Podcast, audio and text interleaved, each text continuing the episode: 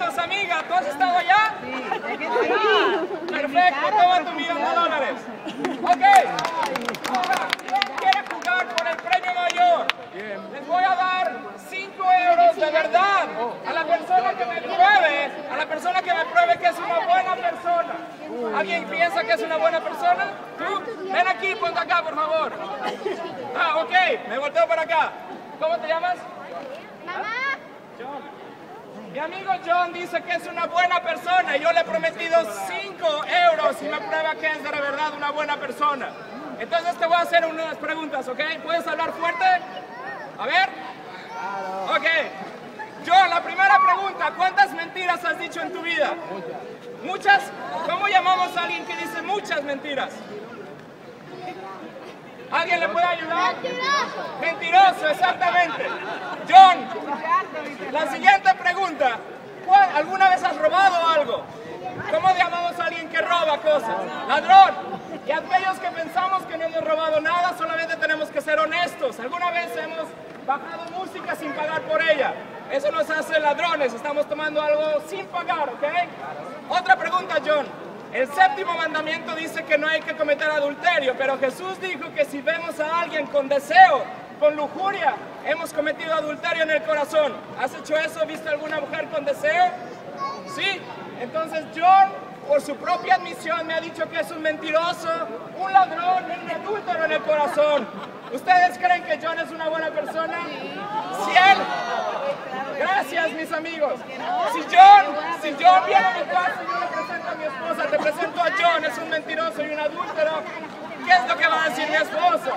La última pregunta, John. El sexto mandamiento dice que no hay que matar, pero, que, pero la Biblia dice que si, que si odiamos a alguien, es como si le hemos apuñalado, matado nuestro corazón.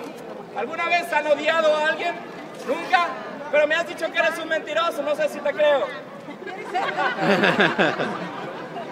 Si hemos odiado a alguien, la Biblia nos considera como asesinos en el corazón. Entonces, en verdad no somos buenas personas, John.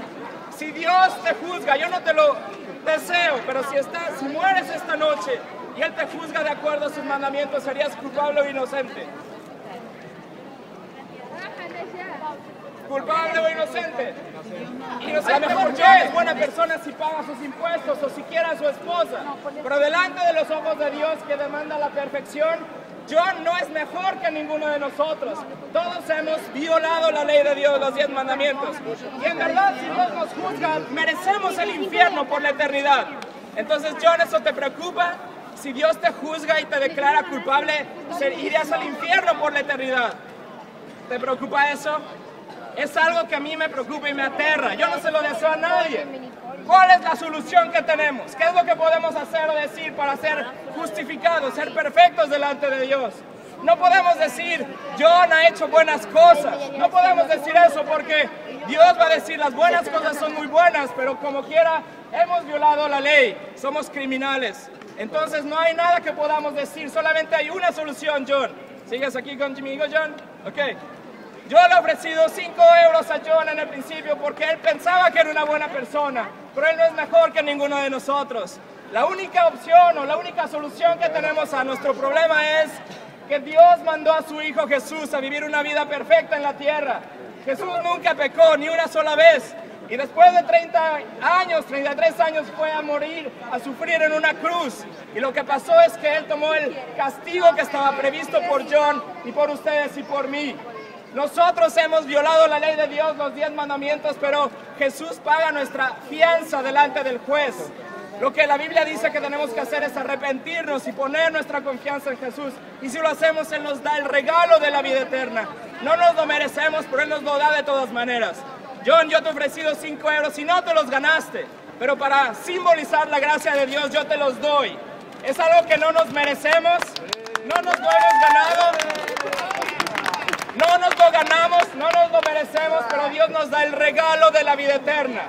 Todos hemos transgredido, todos hemos violado la ley de Dios, pero gracias a que Él es rico en misericordia nos da el regalo de la vida eterna. Yo les invito a pensar en estas cosas porque no hay nada más importante que nuestra eternidad. Gracias por haber escuchado y si tienen alguna pregunta me encantaría platicar con ustedes. Gracias. Gracias.